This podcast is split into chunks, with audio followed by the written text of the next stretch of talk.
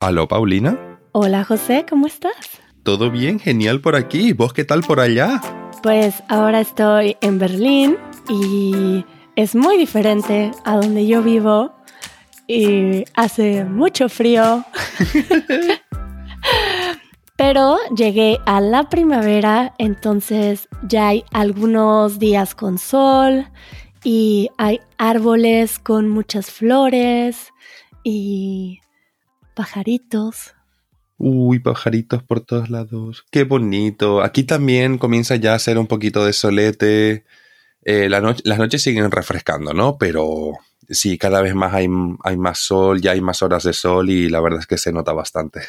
Me gusta mucho cómo se siente la primavera y aquí particularmente siento mucho la presencia de los animales eh, que no son perros y gatos, eh, los animales que viven en la ciudad, eh, particularmente los pájaros, que ahora cantan mucho y hay unos pájaros muy grandes que hacen un sonido muy fuerte que me parece un sonido característico de Berlín.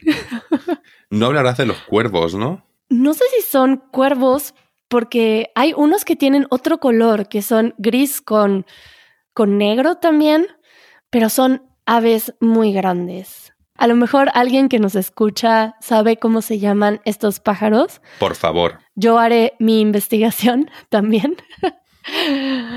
Pero sí, disfrutando la primavera ahora que lo pienso con el calor, pues también a mí, o sea, aquí por ejemplo en Barcelona pasa mucho que es que durante el invierno pues no ves casi ninguna, ¿no? Pero durante pero en el verano comienzan a salir la de cucarachas. Oh, no. Por todos lados y también pues claro, eh, ya con el calor pues también comienzan a pasarse alguna vez por casa, alguna vez claro, por la tubería, ¿no? Alguna vez he tenido pues la mala sorpresa de encontrarme una y no es que le tenga miedo, pero es que son muy asquerosas. Y ya, bueno, sin nombrar a las cientos de palomas que hay por la ciudad, ¿eh?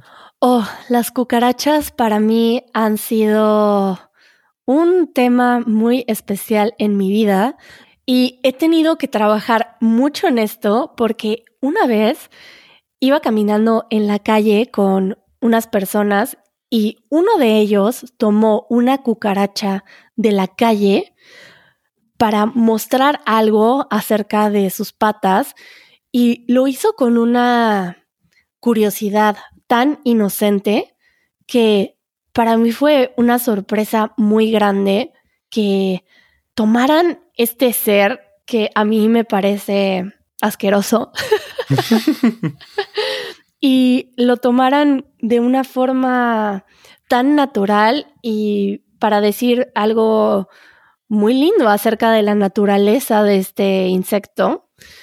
Y mm, en ese momento me di cuenta de que en mi mente existía esta relación entre cucaracha, algo asqueroso, y que tal vez no era tan cierta. y esta persona era un biólogo que por supuesto que tenía especial curiosidad por los bichos y los insectos, pero mm, aún así quise trabajar mi relación con las cucarachas y ahora ya no las encuentro tan repulsivas. Yo es que lo que pasa es que mi aproximación es un poquito más salvaje. Desde muy pequeño a mí me han enseñado que si ves una cucaracha o chulupi, como le decimos nosotros en Bolivia. ¿Chulupi? Chulupi. Eso suena más bonito. Eh, suena bonito, pero, pero a mí me han enseñado que si vos ves un chulupi, lo matas. Lo, o sea, lo lamento mucho, lamento mucho eh, por todos aquellos que nos escuchan que son amantes de los animales, pero esto ha sido cuestión de crianza. A mí me enseñaron que si ves un chulupi, pisotón al canto. Y aparte encima, una cosa muy graciosa es que, claro, allá en Bolivia, pues, como estamos, estamos en la, en el trópico, ¿no? En la, cerca de la selva amazónica. Pues claro que hay animales, la tira de animales que hay. Entonces los chulupis, pues, los ves y pues nada, los matas. Aquí en España yo me he encontrado que mucha gente le tiene tanto asco, pero tanto asco, que no las quiere ni siquiera pisar. Yo no puedo pisar una cucaracha. Uy, yo tengo una facilidad, pero que, madre mía, ¿eh? O sea, parece, pero parezco psicópata, ¿eh? Hasta lo disfrutas un poco, yo creo. No, no, no, es que para mí es simplemente quitar una limaña de en medio, nada más. Pero las pisoteo y tal. Pero lo, a lo que sí, por ejemplo, no le tengo asco, pero sí miedo, de hecho, fobia, es a los anfibios. ¿A todo tipo de anfibios? Yo veo una rana o un sapo, Paulina, y ya te digo yo que antes de que te des cuenta, ya yo estoy a medio kilómetro en la dirección opuesta. Wow, escuché esto de Fran también, que no sabía que era algo, algo que sucedía, que particularmente las personas le podían tener pánico a los anfibios, pero es algo que tiene que ver con, con su piel, con su aspecto o a qué está relacionado. Todo, absolutamente todo, todo. Es que la imagen me causa pavor, la disposición de las piernas, las ancas y todo. O sea, no, absolutamente no. Es que no lo quiero cerca de mí bajo ningún concepto. ¿Y qué hay de los peces? Ah, no es que les tenga pavor, pero no es que sea tampoco algo agradable, agradable al tacto, considero. No, no, no me causan miedo, honestamente. Los peces los puedo ver, pero lo que pasa es que un anfibio llega a un punto en que ya no puedo estar como cerca. O sea, no me gusta en absoluto. Es muy interesante cómo la relación con los animales tiene que ver también con algo cultural, si lo podríamos llamar así, que es algo que tiene que ver con la geografía del país o estado o pueblo en donde te encuentres y que hay animales que no estamos acostumbrados a ver y en otros lugares es muy natural ver, por ejemplo, tarántulas. Sí, o serpientes. Claro. Y que para ellos tal vez no es algo tan grave que si yo nunca he visto una tarántula así en mi casa, por ejemplo, sería algo muy impresionante para mí. Ya. Y mm, creo que yo tengo bastante paz con la mayoría de los animales. Te podría decir que tengo este trabajo en proceso con las cucarachas y que las avispas no me caen muy bien. Ya. Siempre siento que me quieren picar, que me quieren atacar. O sea, sí, Absolutamente sí. Pero curiosamente, esto creo que me lo explicaron. ¿Sabías que las avispas no pican, sino que muerden? No, ¿de verdad? Te lo juro, te lo juro por Snoopy. me da mucha risa esa expresión tuya. E, es lo mejor del mundo, te lo juro por Snoopy. Es el juramento más absurdo que he escuchado en la vida. y al mismo tiempo es el juramento más solemne y más sólido que hay pero no sabía, así que voy a buscar ahora un video de avispas mordiendo porque es nueva información para mí y me interesa porque no me gustan mucho las avispas, eh, siento que hay no sé, su comportamiento lo interpreto como agresivo de alguna forma. Sí. Porque por ejemplo, las abejas, que me encantan las abejas. Me encanta su presencia, su sonido, eh, cómo se ven. ¿En serio? Sí. Oh, me encanta la apariencia, eh, pero a mí me pondría muy nervioso estar cerca de una colmena y escuchar ahí todo el enjambre mm, eh, zumbando alrededor. A mí me pondría sumamente nervioso. es que yo siento que, que tengo una buena relación en la cual entiendo que, que no te quieren picar al menos que se sientan invadidas o atacadas de alguna forma y hay un respeto mutuo ahí. Absolutamente. Em, y mm, ya me han picado dos abejas y curiosamente la primera me picó el mismo día que dije, nunca me ha picado una abeja. Me pregunto cómo se sentirá. Es en serio. Básicamente llamaste al mal clima, ¿eh? Sí. Llamaste al mal clima. Ah, pues mira, tengo que rectificarme. Según Internet, pone que además de picar, las avispas muerden.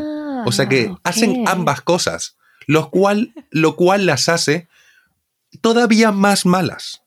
Mira que son malas, ¿eh?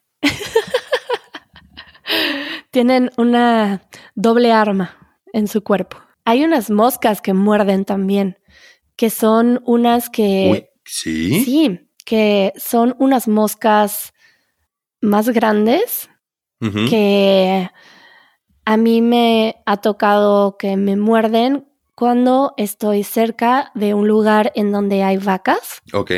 Al parecer hay alguna relación entre esas moscas y las vacas. Ajá. Creo que se alimentan de algo, Del estiércol puede ser. pero también de la piel de las vacas. Bueno, podríamos hablar mucho acerca de los animales que están presentes en nuestra vida, porque parece que no son muchos, porque no vivimos en un lugar muy salvaje, ni tú ni yo, pero sí son algunos, sí son eh, insectos, pájaros, eh, mm, roedores. Me ha tocado compartir algunas experiencias con roedores. Y el otro día estaba en la calle y pasó una parvada de pájaros y me doy cuenta de que ver una parvada de pájaros me alegra mucho. Y curiosamente, gracias a Easy Spanish, en el momento en el que pensé, oh, una parvada, pensé, wow, son este tipo de palabras las cuales no están tan accesibles en el vocabulario del día a día y que para aprenderlas, cuando estás aprendiendo un idioma, tienes que hablar de un, un tema específico.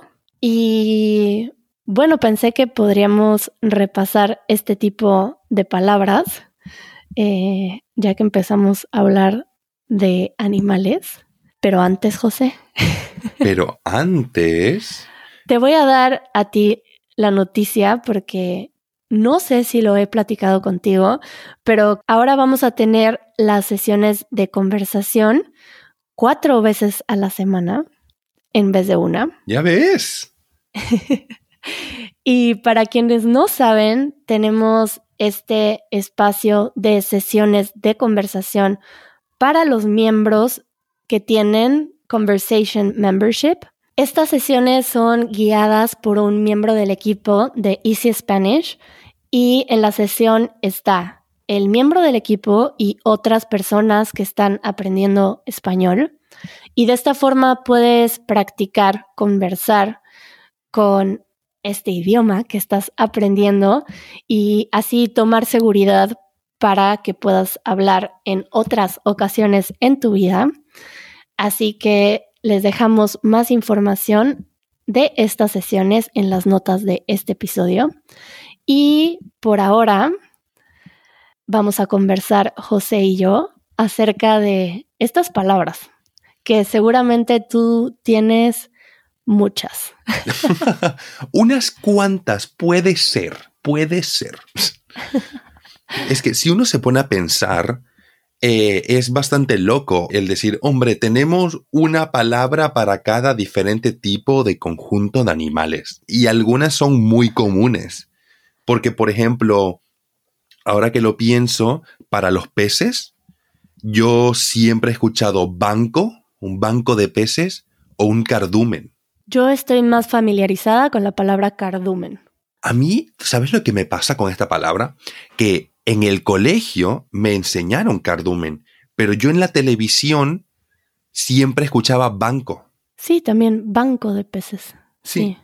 Pero es bonito conocer estas palabras porque Sí, creo que la más común es manada, sí, manada. Sí. que manada tiene que ver con ciertos animales, pero no con todos. Por ejemplo, hay una palabra para un conjunto de perros que es jauría Ajá. y sí la he utilizado cotidianamente. Sí, sí, o sea, jauría también es que yo la asocio también con lobos, una jauría de lobos. Bueno, ojalá yo pudiera hablar de lobos en mi vida cotidiana, pero no suele pasar. Uy, yo no, ¿eh? Yo no, es que son peligrositos, que son peligrositos. Pero son muy lindos y... Ah, eso sí. Lo, lo lindo no, no te los quito, pero lo letal tampoco, ¿eh? Me gustan, me gustan los lobos. Esta palabra, por ejemplo, ¿cómo llamarías a un conjunto de cerdos? No sé si es rebaño. No, pero rebaño me suena a vacas. A mí también. Rebaño yo lo utilizaría más que todo para vacas, ¿no? Pues se ve que para un conjunto de cerdos, pues lo llamas piara. Ah, wow. Eso es nuevo para mí. Piara, ¿eh? O sea, que conste, ¿vale? Que esta palabra, para todos, para, para todos aquellos que nos escuchan, la palabra piara no es que sea una palabra de lo más común. Ahora, eso sí, si ustedes están aprendiendo español. O se dedican a los cerdos, Exactamente. al cuidado de cerdos. o si se van a un criadero y acaban trabajando en España o en algún otro país hispanoparlante, vamos, quedan, pero súper top al decir, sí, sí, esto es una piara, ¿no? Uy, uy, uy. ¿De dónde ha salido esa palabra? Entonces hay palabras que utilizamos cotidianamente como, en mi caso, parvada, jauría, Sí, eh, manada, tal vez también. sí, una manada. Claro que sí. Enjambre, como mencionabas, con las abejas. Y las avispas también, sí, sí. Y el cardumen de peces. Sí, Eh, ah, la camada. Cuando un animal tiene cachorros. sí, es verdad. Ah, por ejemplo, ahí hay todo un vocabulario de perros, ¿no? Sí, sí, sí, es cierto. Los perros, em, que hay una perra, un perro, y tienen una camada de Sí, cachorros. sí, ahí está. Ahí está. Que ese es otro vocabulario, como de caballo, potro, que potro es el caballo bebé. Y la yegua es, el, es la hembra del caballo. Wow, mucho vocabulario muy particular con los animales. Ya ves. Sí, sí. Porque, por ejemplo, también, eh, esto, por ejemplo, yo no lo sabía. Yo antes, por ejemplo, decía que una cabra macho, pero no, es un cabrón. Pero eso no sé si lo podrías decir mucho en México, por ejemplo. No, no, no. Igual, aquí en España también, claro, se utiliza como un insulto.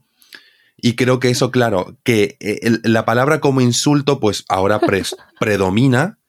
Pero claro, en un contexto muy específico, si estamos pues hablando de animales o lo que sea, pues sí, se dice que eh, el, el cabrón es el macho de la cabra. Wow, no sabía. Y lo mismo me pasaba con la oveja. Yo decía, eh, ah, sí, la oveja macho. Y no, la oveja es hembra. El, el macho de la oveja es el carnero y el cordero o borrego son las crías. Es que me acuerdo que tuvimos este momento de poca claridad en la escuela de Easy Spanish, en la cual ¿Ah, sí? sí, que alguien hablaba de un borrego y de una oveja y no teníamos muy claro cuál era la diferencia o a qué se le llamaba borrego, a qué se le llamaba oveja y a qué se le llamaba cordero. Ajá. A ver, entonces, para que nos quede claro, eh, un resumen. El macho es... El resumen es, macho es carnero, la hembra es la oveja y a la cría se la puede llamar cordero o borrego. Entonces, no existe un borrego adulto. No, porque eso ya es un carnero, exactamente. Oh, gracias por la claridad. bueno, hay estas palabras que corresponden a la hembra, al macho, a la cría, pero como sucede siempre en un idioma, en la vida cotidiana puede que no se utilicen de la forma correcta y que nos acostumbremos mucho a, por ejemplo, en este caso, llamar borregos a el animal en sí, aunque sea hembra, macho, cría, y que no tenemos mucha claridad de esto. Sí, sí, sí, ah, no, no, no, sí, a todos nos pasa, es lo que vos decís, hasta nosotros los hablantes nativos, pues no sabemos palabras o nos equivocamos, como yo diciendo, sí, la cabra macho. No, no, O la oveja macho. No, no, no existe eso. Es como, es como decir, sí, sí, el caballo hembra, ¿no? ¿Cómo que caballo hembra? La yegua. O es común que, por ejemplo, los niños digan la caballa. la caballa. Y que siempre es muy gracioso, ¿no? Sí, sí, sí. Eso es muy gracioso. Pero creo que lo que yo más he escuchado es el balleno, la ballena y el balleno. Oh, nunca he escuchado el balleno. Ajá. Sí suena gracioso. Y eso, si entiendo bien, no existe. Pero existe vallenato, que es la cría de la ballena, ¿cierto? Sí. Aunque curiosamente yo solo he escuchado la ballena. Sí. Y no sé si se le llama así al macho también. No, normalmente cuando no hay este tipo de, de, pares de palabras como una palabra para el macho y otra para, el, eh, y otra para la hembra, normalmente se dice la ballena hembra y la ballena macho. Ahí sí se puede hacer esa diferencia. Exacto, exacto. Y claro que para todos ustedes que nos escuchan, si no conocen estas palabras, ojalá les haya servido este episodio, pero también pueden decirlo de esta forma, llamando al borrego hembra, borrego macho, y así se darán a entender, pero ojalá puedan utilizar estas palabras y que puedan ser más específicos cuando se refieran a ciertos animales. Bueno, a mí me encantan los animales, así que no puedo creer que es el primer episodio que hacemos acerca de esto y ojalá hagamos otro, José. Oh, me parece una muy buena idea. Aquí lo dejamos pendiente para una segunda o tercera parte. Por ahora ya se nos acabó el tiempo, así que adiós, José. adiós, nos escuchamos prontito. Chao. Chao.